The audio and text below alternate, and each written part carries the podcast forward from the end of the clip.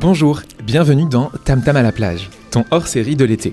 Des épisodes courts et concrets pour prendre de bonnes résolutions à la rentrée. C'est comme les Little Tam Tam, mais à la plage. Merci Captain Obvious. Élise, qu'est-ce que tu fais là Oh, je me suis dit que les gens devaient en avoir marre de t'entendre et je suis ton quota parité. Du coup, coucou Mais tu comptes faire quoi Eh ben, je te pique un épisode sur deux jusqu'à la rentrée. Et si t'es pas content, eh ben c'est pareil. Ok, donc en gros, sur les 8 prochains épisodes, il y en aura un sur deux de vraiment bien. Je vous laisse deviner lequel. Je vous laisse deviner lequel. Allez, bon épisode Hello, on se retrouve pour un troisième épisode de Little Tam Tam à la plage. Au menu du jour, on va parler nurturing de candidats. Mais qu'est-ce donc? Surtout, c'est encore un anglicisme, merci Elise, je sais, je sais, mais franchement, pour le coup, j'ai cherché la traduction en français et j'ai pas trouvé. Ça, veut dire prendre soin, ça veut dire chouchouter. Regardez-moi dans les yeux. Si je vous avais dit que le sujet du jour c'était le chouchoutage de candidats, est-ce que vous m'auriez vraiment pris au sérieux? Peut-être pas. Et ça aurait été très grave. Et pourquoi donc? Eh bien parce que le nurturing, c'est aujourd'hui ce qui vous fera gagner ou perdre des candidats. Et je pèse mes mots. Ces dernières années, le nerf de la guerre, c'était le sourcing. Trouver le mouton à cinq pattes. Le problème aujourd'hui, c'est plus de le trouver, mais c'est de le convaincre et surtout, surtout, de le garder vivant tout au long du process. Dans le premier épisode, j'ai parlé de maintenir le lien avec d'anciens candidats, donc de nurturing vis-à-vis du vivier de talent. Là, je parle de nurturing vis-à-vis des candidats qui sont actuellement dans votre process de recrutement. Alors comment faire en sorte qu'ils passent toutes les étapes et qu'ils ne sortent pas du process en cours? C'est vraiment la question. Combien de fois on a des candidats qui acceptent une autre proposition en cours ou qui quittent le process parce que finalement il est trop long ou trop pourri hein.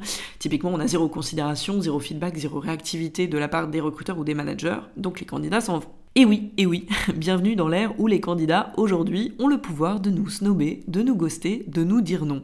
Bande de goujats. Eh bien non, c'est pas des goujats, c'est juste qu'ils ont raison. Le pouvoir s'est inversé, et c'est encore plus vrai aujourd'hui euh, qu'il y a 4 ou 5 ans. C'est le marché qui veut ça. Alors pour s'en prémunir, il faut les nurturer. Alors je vous entends me dire, ok, on a compris Elise, mais comment on fait? Eh bien, le pire c'est que c'est ultra simple et surtout rapide à mettre en place. En deux étapes. 1. La forme, 2. Le fond. Vous êtes prêts? Let's go.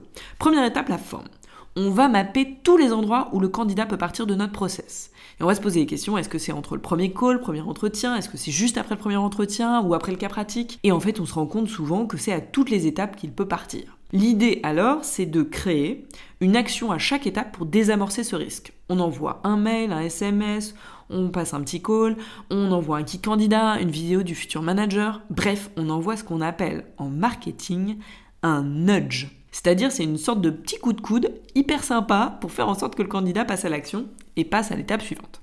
Deuxième étape, le fond. Il faut changer de focus. On se met vraiment dans les baskets des candidats. En gros, qu'est-ce qu'on aimerait recevoir nous comme info, comme message de la part du recruteur à toutes les étapes du process qui nous motiverait mais vraiment à bloc pour rester dedans et puis passer aux prochaines étapes? C'est en gros un vrai exercice d'empathie que font d'ailleurs les gens du marketing pour toucher leur cible client généralement avec les bons leviers et le bon copywriting, c'est-à-dire les bons messages. Allez, je vous donne trois exemples de nurturing de candidats pendant un process de recrutement. Premier exemple, après le call de pré-qualif, deux, après le premier entretien, et trois, avec l'offre d'embauche. Premier exemple, un message qu'on pourrait envoyer après le premier call. Du genre, Salut Chris, encore merci pour ton temps et ta dispo, j'ai adoré notre call et ta passion pour ton job. J'ai déjà parlé de ton profil au responsable de l'équipe qui a hâte de discuter avec toi. Peut-être que j'ai été un peu trop rapide, c'est toi qui me le diras. Mais comme on est encore en phase de lune de miel et qu'on est tous les deux impatients de mieux se connaître, je te donne un petit aperçu de ce qui on est et de ce qu'on recherche. Et là, on va glisser dans notre message un kit candidat avec des bons conseils pour, pour qu'il réussisse ses entretiens chez nous. On lui glisse le lien d'une vidéo de son futur manager. On lui joint aussi un manifeste de la boîte, garantie évidemment 0% bullshit. Et puis on le rassure en lui disant qu'on est sa hotline dédiée durant tout le process. Avec ce genre de message, on motive à fond les ballons de candidat pour la prochaine étape.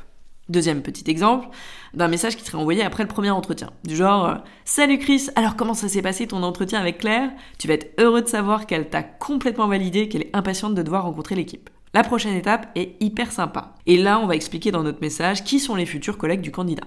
On donne les noms, les liens LinkedIn, ce qu'ils font, euh, sur quel projet ils travaillent, dans quelle équipe ils sont, et puis un trait un petit peu important sur eux, un trait saillant, euh, typiquement James qui est président d'une asso qui lutte contre le plastique, euh, Claire qui écrit un roman, euh, Mohamed qui fait du stand-up, et évidemment je parle pas de paddle.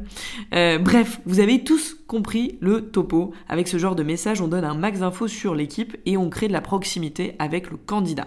Il se sent rassuré et accompagné dans cette rencontre. Et puis troisième petit exemple qu'on pourrait envoyer avec la lettre d'embauche, du genre Hey Chris, regarde jusqu'où on est allé, c'est absolument dingue, c'est un engagement ultra important, alors sache qu'on souhaite t'exprimer d'abord nos voeux avant.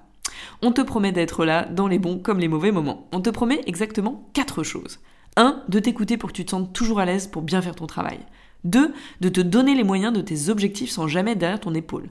3. D'être bien plus que de simples collègues. Tu peux clairement t'appuyer sur nous en cas de besoin. On est certes des professionnels, mais on est avant tout des êtres humains. Et 4. De te rétribuer à ta juste valeur et que les augmentations, tu n'auras pas les quémander. Elles seront automatiques parce que se sentir en sécurité financière, eh bien c'est la base pour pouvoir se concentrer sur son travail. Avec ce genre de message, on va rassurer le candidat sur les choses qui sont hyper importantes pour lui et on évince la plupart des raisons pour lesquelles un candidat nous dirait non. Alors, je ne sais pas si vous avez remarqué, mais dans tous les messages que je viens d'évoquer, à part le prénom, rien, absolument rien n'est personnalisé. On peut donc tout automatiser via Gmail ou via un ATS s'il le permet. Je sais que sur Team Taylor, le nurturing c'est leur dada, c'est leur priorité et du coup ils ont intégré plein d'automatisation et en deux clics c'est vraiment plié. Donc on récapitule. Le nurturing, c'est simple et ça se fait en trois temps. Premier temps, on map son process et on définit le format des nudges. Deux, on bosse son copywriting, c'est-à-dire les messages adressés au candidat. Et trois, eh bien, on automatise tout avec son ATS. Et après? Et bien après, qu'est-ce qu'on fait? Et bien après, on se sert un grand jus frais d'ananas parce qu'on l'a bien mérité, et on voit les candidats convertir à toutes les étapes comme par magie. Elle est pas belle la vie? Alors je serais curieuse de savoir qui s'y colle cet été. Et je vous laisse sur ma phrase préférée. 2023 sera Nurturing ou ne sera pas. Et je vous dis à la semaine prochaine avec le prochain épisode animé par Léo. À très bientôt